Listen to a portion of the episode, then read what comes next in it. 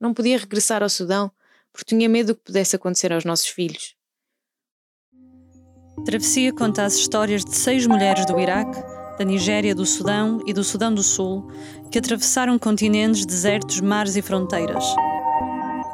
Ambigular, uma organização que publica histórias na perspectiva de quem as vive, trabalhou durante três meses com Blessing, Saidia, Salwa, Riba, Wassan e Ajor, em parceria com a Associação Adolescer. Esta é a história da Salwa, narrada pela Sara Fernandes. O que eu quero mesmo contar-vos é a razão por ter deixado o Sudão. O meu marido costumava trabalhar em Dealing enquanto eu vivia em Khartoum, capital do Sudão. Um dia ele foi preso pelas milícias, por razões políticas. Ninguém sabia nada dele. Nesse período, ele foi muito maltratado e torturado. Quando saiu da prisão, um ano depois, foi diagnosticado com diabetes e tensão alta.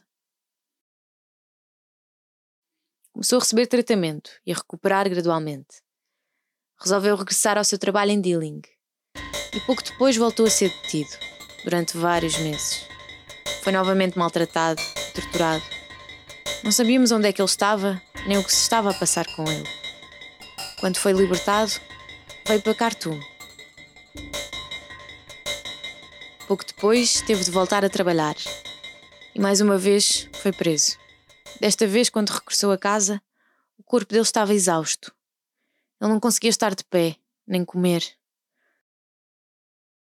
Levámo-lo para o hospital e, por causa da tortura, da fome e dos maus tratos a que foi sujeito quando esteve detido, os seus rins tinham deixado de funcionar. Não sabíamos o que fazer. Mandaram-no para o Cairo no Egito para ser observado e eu fiquei à espera dele em Khartoum, com os nossos dois filhos e com a nossa filha. Depois de várias análises, a falência renal foi confirmada e começou a receber tratamento no Egito. Meu marido vinha visitar-nos, mas tinha de fazer o tratamento no Cairo. Em 2015, começámos a preparar a viagem para irmos ter com o meu marido.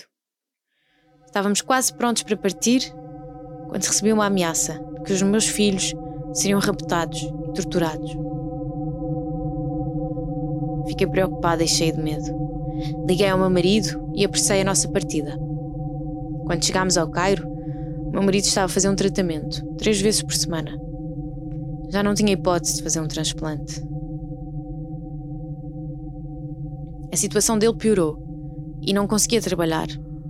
Tinha de ser eu a sustentar a nossa família. Trabalhava de manhã cedo até meio da tarde. Quando chegava à casa, ia com ele para o hospital, onde ficávamos até às 10 horas da noite. Esta situação durou dois anos. Os meus filhos eram pequenos, não podiam dar apoio ao pai. Além disso, sofríamos constantemente de assédio nas ruas. Sofri muito com o racismo. Algumas pessoas discriminavam por causa da cor da pele. E como a nossa pele é mais escura, éramos maltratados e assediados nas ruas. Uma vez fomos até atacados em casa por um grupo de homens desconhecidos. Um dia, quando estava a regressar do hospital, meu marido foi assaltado por um grupo de homens. No outro dia, eu estava a trabalhar e não pude levá-lo ao hospital. O nosso filho acompanhou e, quando estavam a subir para o autocarro, o meu marido caiu e partiu o pé. Ligou-me, deixei tudo o que estava a fazer e levei-o ao hospital. Fizeram um raio-x ao pé e o médico disse que ele precisava de ser operado. Mas o corpo dele estava tão fraco de todos os problemas de saúde que tinha tido, não aguentou a cirurgia. Morreu. Estava sozinha com as minhas crianças. Não podia regressar ao Sudão porque tinha medo do que pudesse acontecer aos nossos filhos. Meu marido tinha-me pedido para manter as crianças em segurança e não voltar ao Sudão.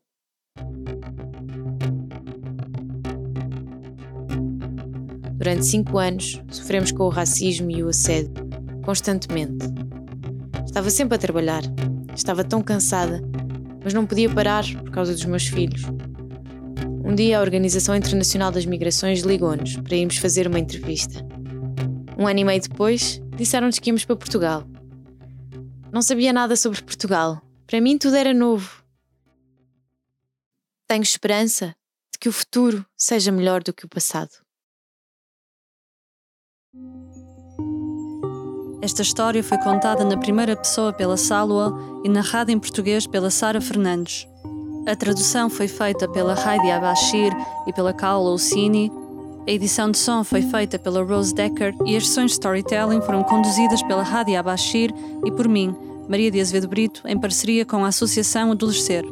Travessia é um podcast ambigular, uma organização que publica histórias na perspectiva de quem as vive e pode ser escutado em www.ambigular.org e nas aplicações de podcast.